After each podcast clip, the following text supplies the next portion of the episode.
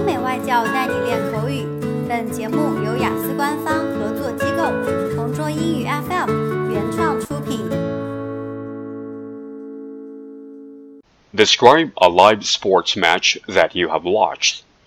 You should say what it was, when you watched it, what it was like, and how you felt about it.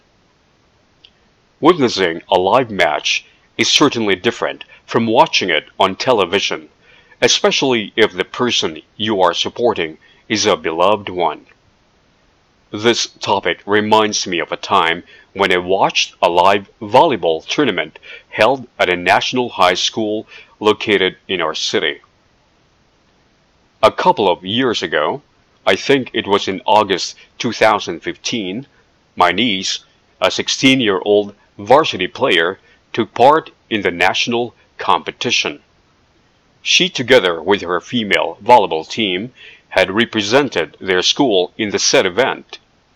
As a relative, I and the rest of the clan had decided to give our support to her from the preliminaries to the finals. We were on the venue every single time, cheering for her and the team. Our support was overflowing.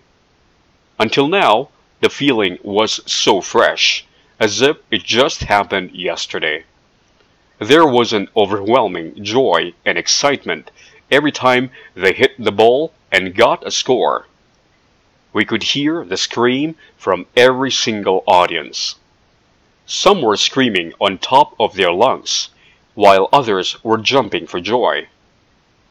In the end, my niece's team won the championship, and it was an unforgettable moment for the champions.